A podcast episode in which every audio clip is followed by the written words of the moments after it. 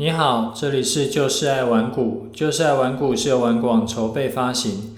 玩广是全台最大的投资教学与资讯平台，成立 Podcast 是为让更多投资人可以接受到正确的投资观念与技巧，成为市场赢家。我是楚狂人。诶，大家今天听起来应该会声音非常奇怪，为什么嘞？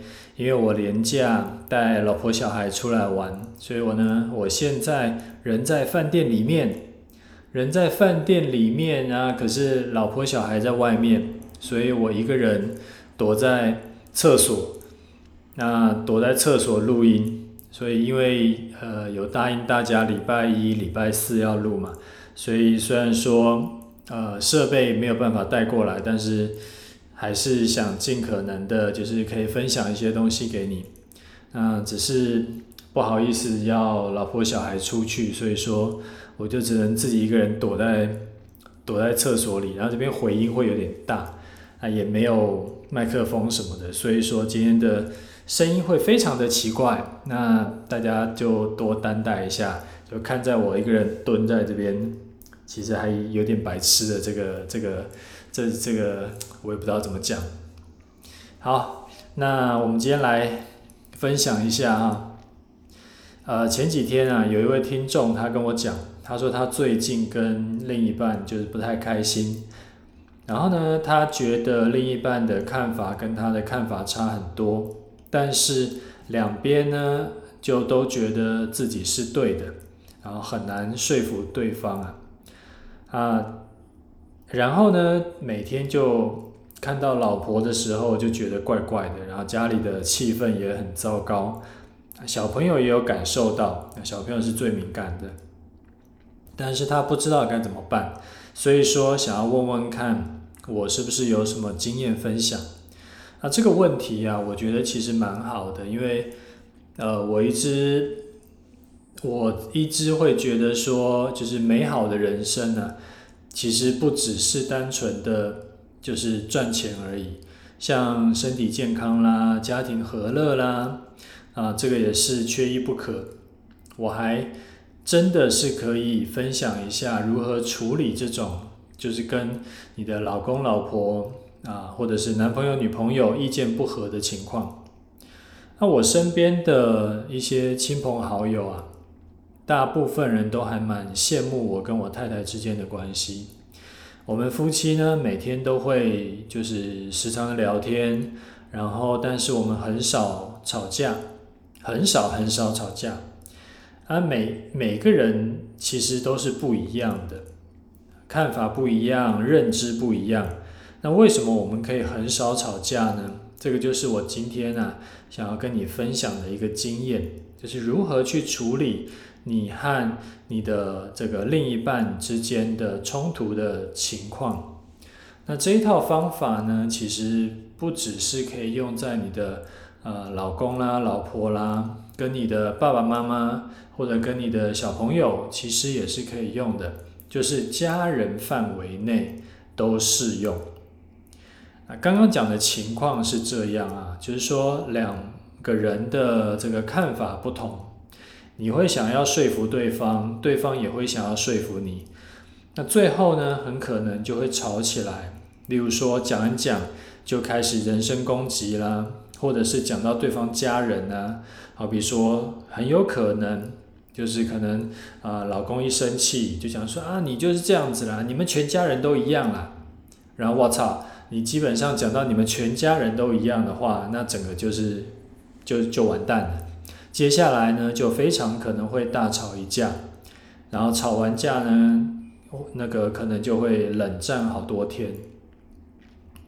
之前呢，其实我有分享过一本书，就在讲这种情况。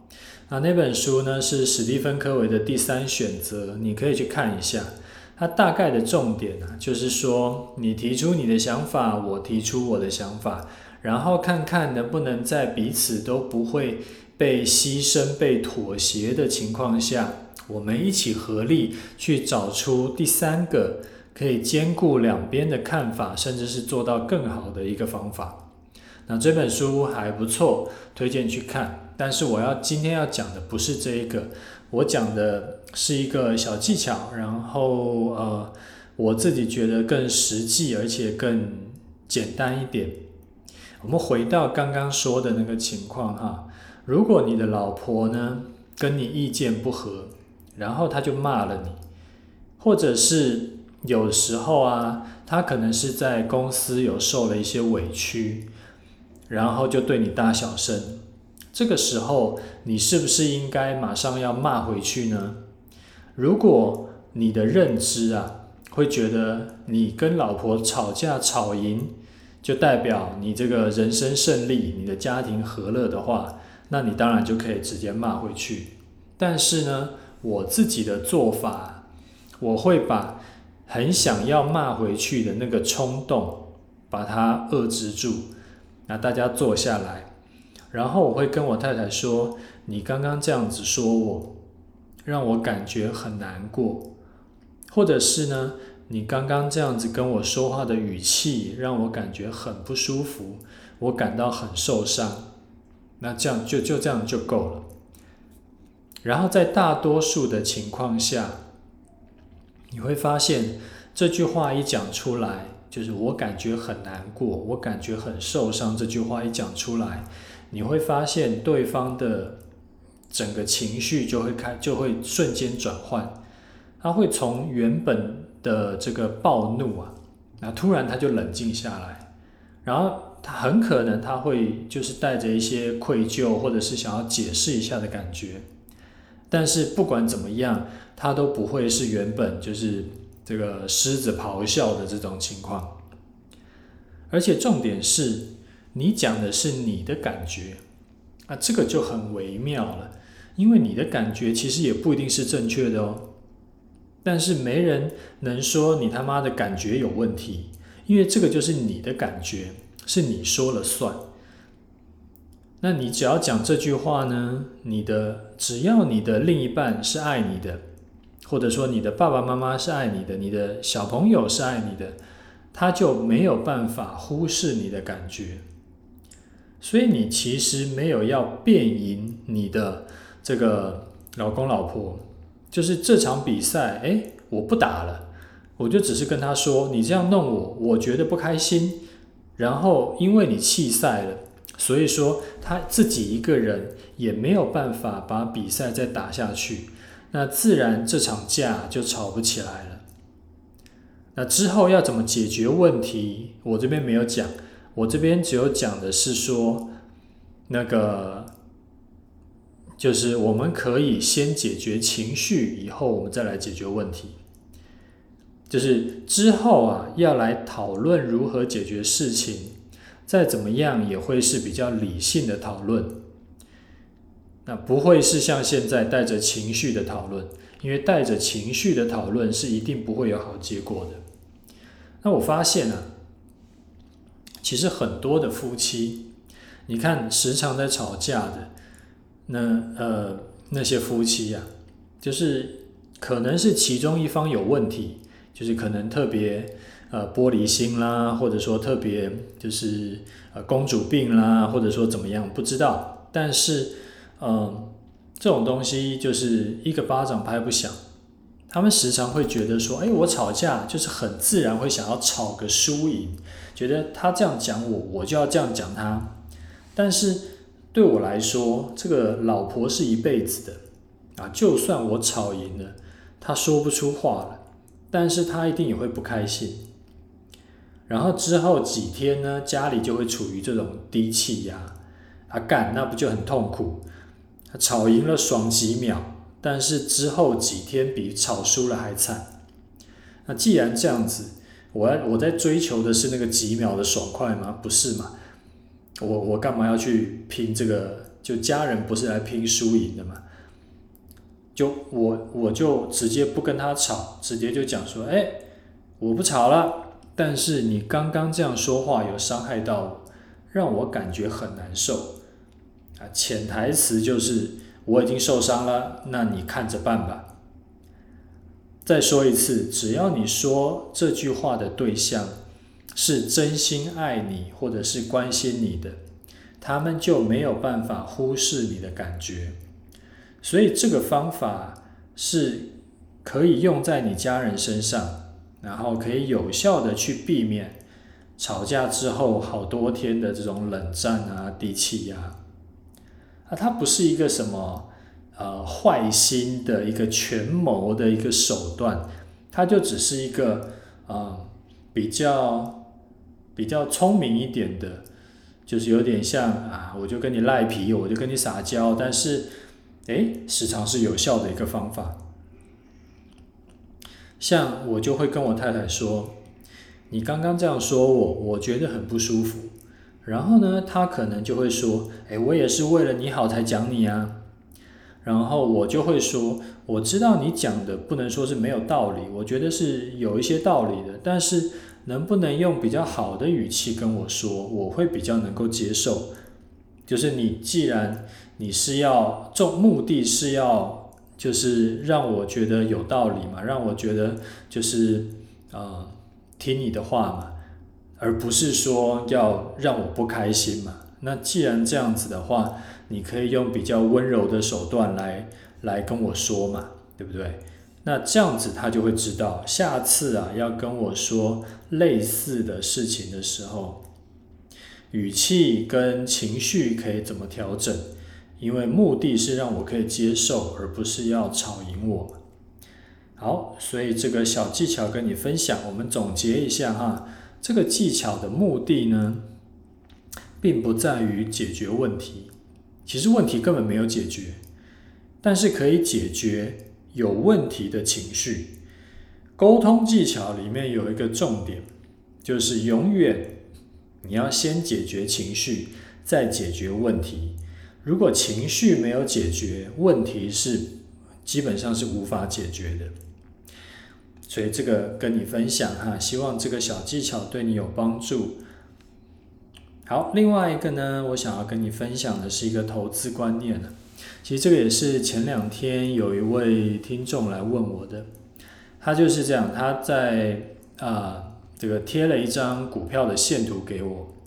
然后他自己画两条线上去，就在那个呃 K 线图上面画两条线上去，然后他就问我说：“哎，楚大，请问这档股票，股价创了新高以后就拉回，是不是因为 K D 背离？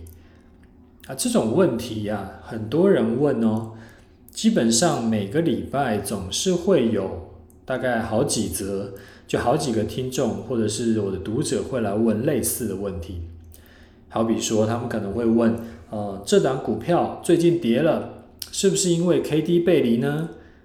或者说，他说这档股票最近跌了，是不是因为有主力在偷卖股票呢？啊，还是因为什么啊？大盘在跌，所以说它被拖累了呢？其实这个一点也不重要，因为会导致股价下跌有太多种的可能了。其实基本上是讲不完的可能性，而且呢，最靠北的是什么？最靠北的地方是，其有可能你找的这些可能哦，根本都是没有办法被验证的。就好就这样讲，你你根本没有办法证明这档股票下跌就是因为 K D 背离，还是因为有法人在卖，还是因为什么什么别的原因？也许。过两天以后，啊，你看到一则新闻，发现说啊，这一档股票的它可能订单被它的竞争对手抢单了，或者说它可能公司里面发生了什么事情，但是你根本不会知道，你在两天前你根本不会知道，你可是两天前呢就已经会有一些消息灵通的人士，他就先卖股票。这时候你才发现，哦，shit，原来跟这个技术面根本一点关系都没有，纯粹就是因为可能他的单子掉了。那这个也就是我一直时常啊，我记得我我自己感觉起来，我时常都在讲这个观念，就是不要帮你的股票上涨或者是下跌去找理由，你要做的是什么？你要做的是在那个。动作以前呢，你就要先去想好，如果股票下跌，你要做什么处理？如果股票上涨，你要做什么处理？那这个也是比较反人性的地方，因为很多投资人都习惯会去帮下跌找理由。这个观念我在第啊我节目第七十四集就有跟你分享过。当时我举的是这个德国股神科斯托兰尼书里面的例子，所以。啊，你有兴趣要多了解一些的话，我非常建议你回去听一下第七十四集。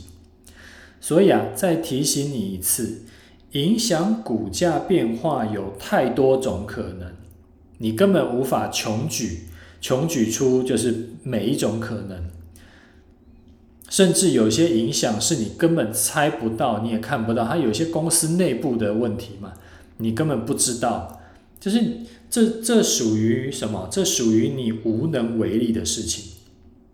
那既然是无能为力的事情，你就根本就不用浪费你的时间、你的精力去去去研究、去猜了。这个像什么？这个像那个我在第九十六集有说过的，呃，那个那个谁啊？呃，史蒂芬科维提出来的那个，就是影响圈跟。关注圈的那个概念，影响圈就是你能够施力的事情，你能够影响的事情，就是你做了一些事，它会有变化，结果会有变化的事情。例如说你的脾气啦，你的呃做人处事原则啦，例如说你的呃努力的程度啦，你的学学历啦、技能啊、投资方法啦等等等等的，这个叫做你的影响圈。那关注圈呢？就是你无能为力的事情，例如说政治啦、两岸啦，什么一些社会乱象啦，所以你要花时间精力在影响圈才有意义。呃，因为你花时间在关注圈，其实就只是嘴炮而已。你能在那边嘴嘴几下，然后就影响到这个两岸的这个情况吗？不行嘛。你能够在那边嘴几下，然后就影响政治吗？不行嘛。所以那个就是没有意义的事情，你就纯八卦就好。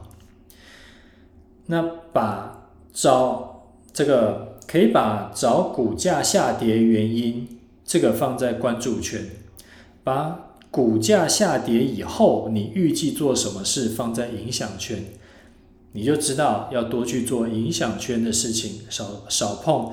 关注圈的事情，然后你整个这个投资啦，或甚至是你的人生才会越过越好。你可以回去九十六集听听看，我那边有在讲的更详细一点，我记得是在 Q&A 的部分。好，我们再来回答一下听众的问题和回馈哈。第一位是呃去追，他说喂菜鸡吃韭菜。他说楚大你好，我又来五星了，照例吹捧优质节目，推推推。五星给满，感谢楚大。想要请教楚大，我在呃玩股网看个股的支撑压力图的时候啊，有个问题。楚大之前曾经说过，这张表显示的支撑压力是这只股票的密集成交区域，所以才会形成支撑或压力。但是有的时候我看支撑区显示的呃数字的数量比其他的数量都少很多，就是呃长条图很短。那想要请教，为什么会这样子还可以成为呃支撑区呢？是不是我漏听了什么判断支撑压力的方法，还是我误解了这张图想要表哎告诉我的东西呢？还请不吝指教，谢谢楚大。呃，这个这张表啊，我跟你讲一下哈，这张表不是单纯的把最大量的区间标出来而已，因为如果是单纯看最大量。其实也不用标了嘛，大家都知道嘛，就是啊，现在就是呃，比如说一百块钱成交的是嗯一万张，然后一百零五块钱成交的是三万张，那你就知道哪一个是比较量大嘛，这就没什么好标了。不是这样子，我们这张支撑压力表呢，厉害的地方是，我们是这样算的。压力呢，就是算现在的价格以上的平均成本；支撑呢，就是算现在的价格以下的平均成本。那既然是平均呐，就不一定会在最大量的上面。我们举个简单的例子来说好了，这样你可能比较知道我在讲什么。例如说，例如说呢，呃，一百块的股票上面有它的现在的成交的价格是一百块，然后那呃它的上面呢有成交在一百零一块、一百零二块跟一百零三块的，然后呢，我们的工程部啊，它是根据这个。每日的那个券商买卖日报，它去统计出来这一季里面成交在一百零一块的，假设有一万张，假设成成交在一百零二块的有两万张，一百零三块的有三万张，那就会去计算一百零一乘以一万，一百零二乘以两万，一百零三乘以三万，然后把它最后去除以一万加两万加三万。最后呢，就会得到现价以上成交的单子的平均成本，所以它并不一定是最大量。啊，这个不一定，我这样讲就能了解啦。那你如果可以了解，那当然最好。如果你完全不知道我在讲什么呢，也没关系，基本上你就相信我们的专业，玩过网团队呢就已经帮你都想好了，你就直接上网站去看提供的数据就好了。好，再来一位听众，他说五星推报，他说从来没有听过这么深入浅出，而且有耐心的分享。唉，太晚听到，现在一集一集的补。呃，祝福楚大一家安康幸福啊，谢谢你啊，也祝你一家幸福。好，再来一位是奇货小菜鸟，他说五星推推优质好节目，感谢楚大无私的分享，呃，操作技巧和观念。我是今年才刚操作期货的小菜鸟，想要请教楚大，目前呃之前节目提到，目前是压缩盘，等待行情向上或向下。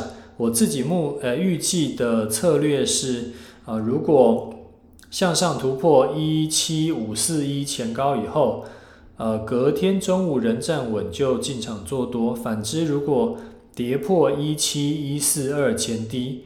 隔天中午没有站上就进场放空，想要请教这样的策略是否可行，请出他指导，谢谢。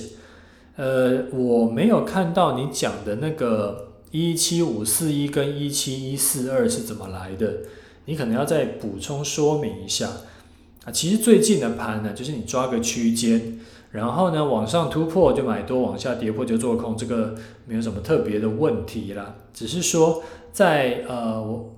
你记得要在进场的时候就要先想好你的停损点要怎么设，不要等进场以后啊，过几天再来想这件事情，那就会很危险啊。另外要提醒你啊，你刚刚开始做期货的话，用那个日 K 策略要注意停损点不要设太远，有的时候心脏没有被锻炼过的，一开始停损设太远。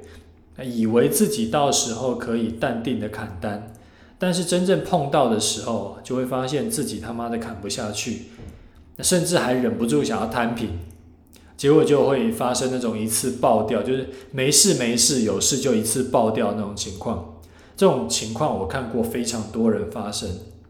如果你不确定你自己的心脏能不能负荷的话，你要么就是停损设近一点。要么就是下小一点，要么就是不要做日 K 策略，你改做三十分 K 或者是六十分 K 这种涨跌幅比较小的，真的是碰到停损就砍掉，会没有那么揪心。不过分时 K，隔壁好像在洗澡，所以会有那个水声，我不知道你们会不会听到了，但是我这边一直听到隔壁有那个开水龙头的声音。我们刚刚讲，呃。不过分时 K 呀，也不是一定只有好处没有坏处，因为它比较敏感嘛，所以说也就有可能比较就是随便遇到那种啊洗一下盘你就被扫停损，然后你可能它往反向要要冲上去的时候，哎你冲进去，然后它又往下跌，你又被扫停损，所以说呃。分时 K 好处就是每一次停损不会一次重伤，但是呢，它会时常容易被扫停损，因为它比较敏感。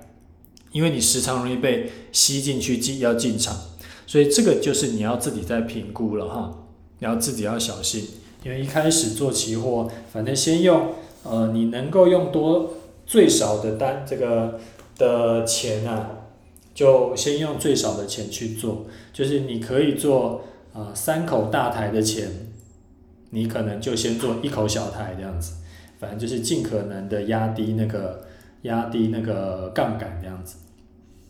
好，那我们最后快速来聊一下这几天的盘势，因为我好像得要去吃饭了啊。上一集节目呢有讲说，最近在三角形收敛失败以后啊，我们就退而求其次，我们就调整看法，预计盘势呢会在一七二零零到一七五零零之间做一个这个平台整理。然后下一个趋势呢，就是只要能够突破一七五零零，或者是跌破一七二零零，它才会形成。那我刚刚有瞄到副台指，它已经先往下破了，所以其实我自己是还蛮期待周三开盘可以顺势往下跌一波。你要大跌，我也觉得很开心啦，因为基本上再怎么做，再怎么样都比就是一直在这边就是狭幅盘整要好，有。有方向就是好事。那既然会期待周三往下破，那会不会说呃，是不是我会建议你要开始准备做空了呢？其实跌破一七二零零啊，可以考虑。不过因为刚好最近就是遇到廉价嘛，所以我才搞到自己得要躲在这个厕所里面录录节目，这个就比较麻烦了一点。因为有的时候啊，在廉价时期，对吧？廉价的期间呢，国际股市累积的跌幅已经很大了。结果台台股一开盘呢，就就去赶进度，然后然后就直接跳空就开很低。所以这个时候呢，我其实就不会进场去追追空，我会等反弹以后再看看。不然追空啊，不小心你杀在。就空在地板上，然后哎，马上弹一波上来，那个就会非常痛，因为它可能快很快速的就弹了几百点上来，所以这个就还要再观察一下。